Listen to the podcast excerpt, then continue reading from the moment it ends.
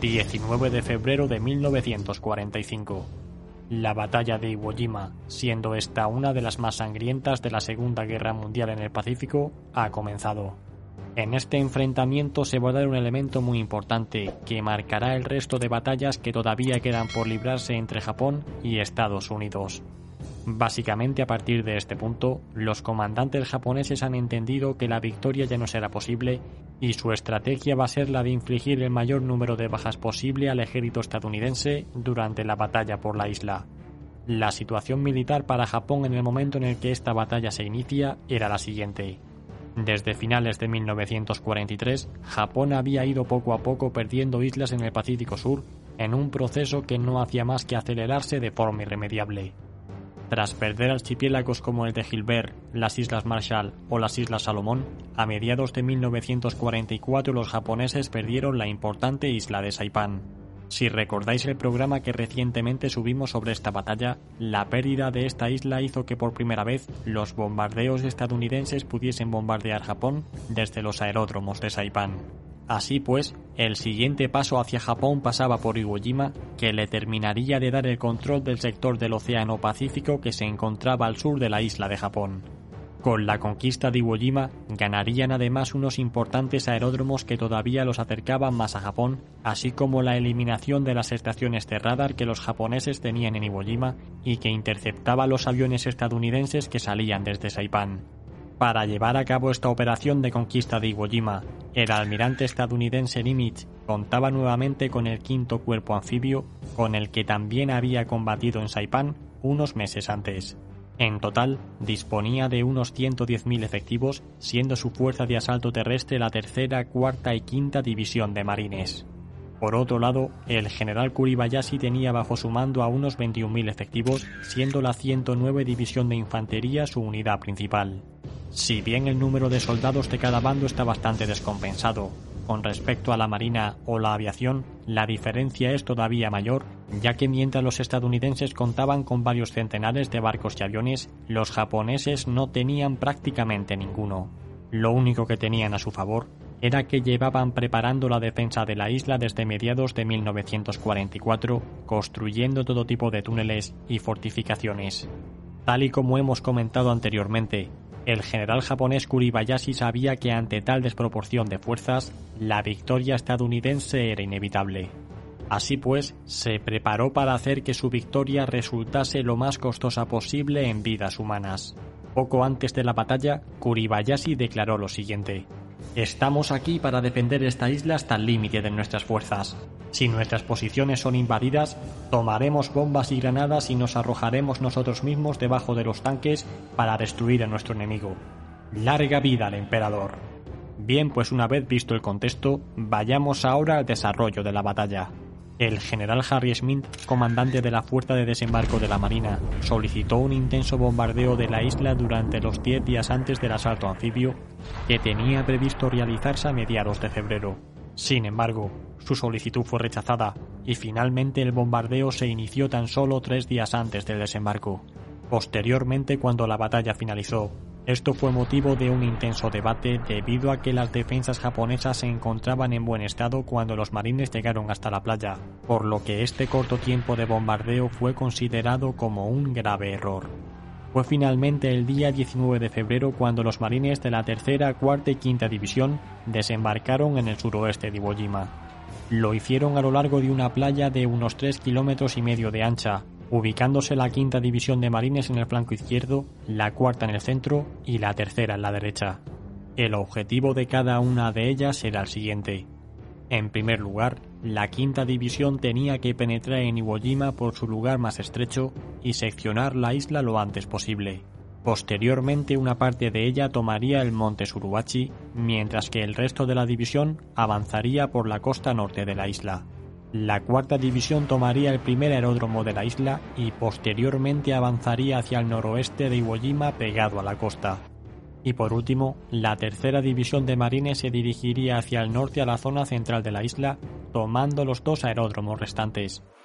La primera oleada en la playa de Iwo Jima desembarcó el día 19 de febrero a las 9 de la mañana. De acuerdo con el plan de Kuribayashi, los japoneses no abrieron fuego hasta que los soldados estadounidenses se adentraron en la isla. Así pues, algunos marines pensaron que el fuego de la artillería naval y aviación ya habían terminado con el trabajo. Continuando con la operación y ante la incredulidad de los mandos estadounidenses, el desembarco de tropas y material continuó de la forma más rápida posible. Fue aproximadamente cuando poco después de las 10 de la mañana, Kuribayashi dio la orden de abrir fuego, y un auténtico infierno se desató sobre Iwo Jima. A partir de ese momento y durante varias horas, se produjo un auténtico baño de sangre en el bando americano. Privados del apoyo de su artillería naval, debido a que estaban cuerpo a cuerpo con los japoneses, los marines tuvieron que abrirse paso por ellos mismos y utilizando sus cargas explosivas y lanzallamas, pudieron comenzar a superar esa primera línea defensiva japonesa a las once y media de la mañana. Pese a la trampa que los japoneses les habían preparado, al final de aquella primera jornada, la isla pudo ser seccionada en dos en su extremo más estrecho y la mitad del primer aeródromo cayó ya en manos estadounidenses. La peor parte de todas se la llevaron los hombres que desembarcaron en el flanco derecho de la playa, concretamente el tercer batallón del 25 Regimiento de Infantería, que pertenecía a la cuarta División de Marines. Y es que para que nos hagamos una idea, al final de ese primer día, de los 900 hombres que dicho batallón había desembarcado en Iwo Jima, causaron baja 750. Uno de los mandos estadounidenses dijo, no sé quién es, pero el general japonés que dirige esta defensa es un bastardo inteligente. Una vez que llegó la noche, los marines esperaban la habitual carga banzai japonesa y se prepararon para ello. Esta había sido la estrategia japonesa estándar en batallas anteriores contra las fuerzas terrestres enemigas en el Pacífico, como así hicieron durante la batalla de Saipan o en cualquier otra isla anterior a ella. En estos ataques, para los que estaban preparados los marines, la mayoría de los atacantes japoneses habían muerto y la fuerza japonesa se había reducido considerablemente. Sin embargo, el general Kuribayashi había prohibido estrictamente estos ataques Banzai por parte de los soldados de infantería japoneses porque los consideraba inútiles. Su intención a partir de ahora sería ir resistiendo en cada línea defensiva que había preparado y para ello necesitaba el mayor número de soldados japoneses en cada una de ellas. Tras cinco días de combate, en el que los marines atacaban con mucha precaución y tenían que ir poco a poco neutralizando cada posición defensiva japonesa, la situación era la siguiente. El monte Surubachi cayó el día 23 de febrero, generando una de las fotografías más famosas de la Segunda Guerra Mundial, que posteriormente sería imitada por los soviéticos cuando capturaron Berlín. Por otro lado, ya en el interior de Iwo Jima, el primer aeródromo y parte del segundo ya habían caído también en manos estadounidenses y los japoneses resistían en una amplia línea defensiva que atravesaba toda la isla de norte a sur. Fue aquí cuando se dieron los combates más duros de toda la batalla, en la que los estadounidenses tuvieron más de 12.000 bajas entre muertos y heridos, en su intento por superar esta segunda línea defensiva en el interior de Iwo Jima. En cualquier caso, para finales de ese mes de febrero, los norteamericanos tenían a más de 70.000 efectivos en la isla, mientras que los de su enemigo japonés no paraban de descender, no siendo superior a 12.000 soldados en aquellas fechas. A su favor, contaban con buenas posiciones defensivas en terreno rocoso que les dio bastante ventaja en los combates posteriores, sumado además a que había una pequeña meseta en el centro de Iwo Jima, conocida como la meseta de Motoyama, hizo que los enfrentamientos de inicios de marzo fuesen una auténtica sangría para los soldados estadounidenses. Tanto fue así que nuevamente este episodio fue conocido como la picadora de carne de Motoyama. Un elemento importante que causó muchas bajas a los estadounidenses fue que toda la isla estaba llena de túneles subterráneos, por el que los japoneses podían atacar a los marines por la espalda y recuperar posiciones que acababan de perder. Para inicios de marzo, la situación era la siguiente. Los estadounidenses atacaban una línea japonesa hasta superarla. Posteriormente se encontraban con otra, la cual bombardeaban con todo lo que tenían disponible antes de iniciar el nuevo asalto terrestre. Lamentablemente para ellos, estos ataques de artillería, a pesar de ser de una gran potencia, no eran muy efectivos debido a que los japoneses protegían todo su material pesado en el interior de los túneles.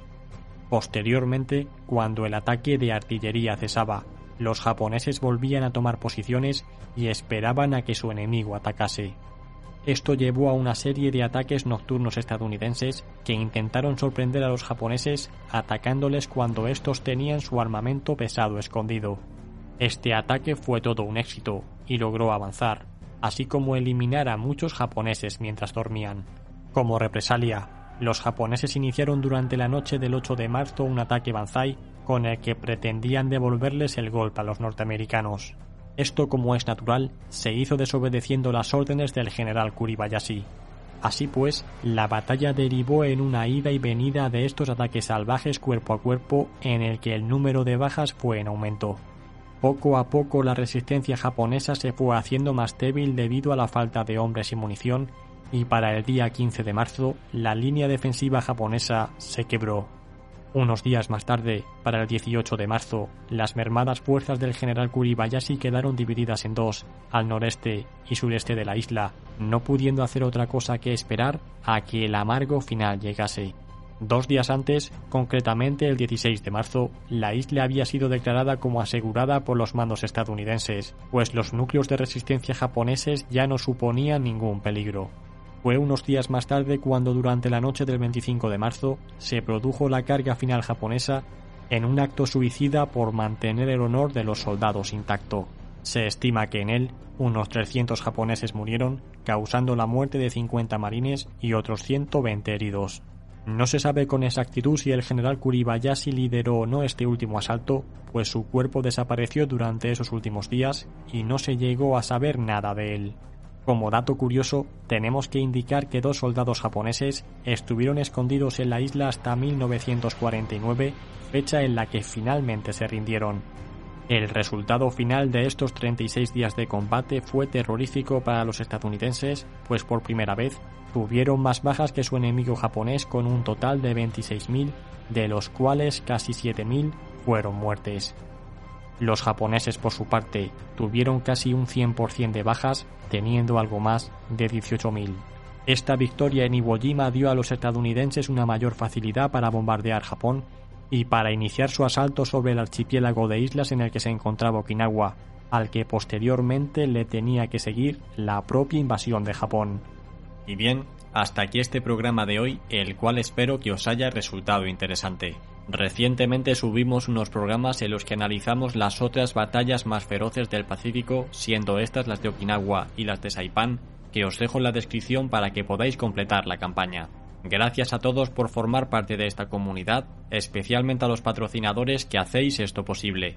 Suscríbete y comparte este programa si te ha gustado y nos vemos como siempre cada miércoles y domingo.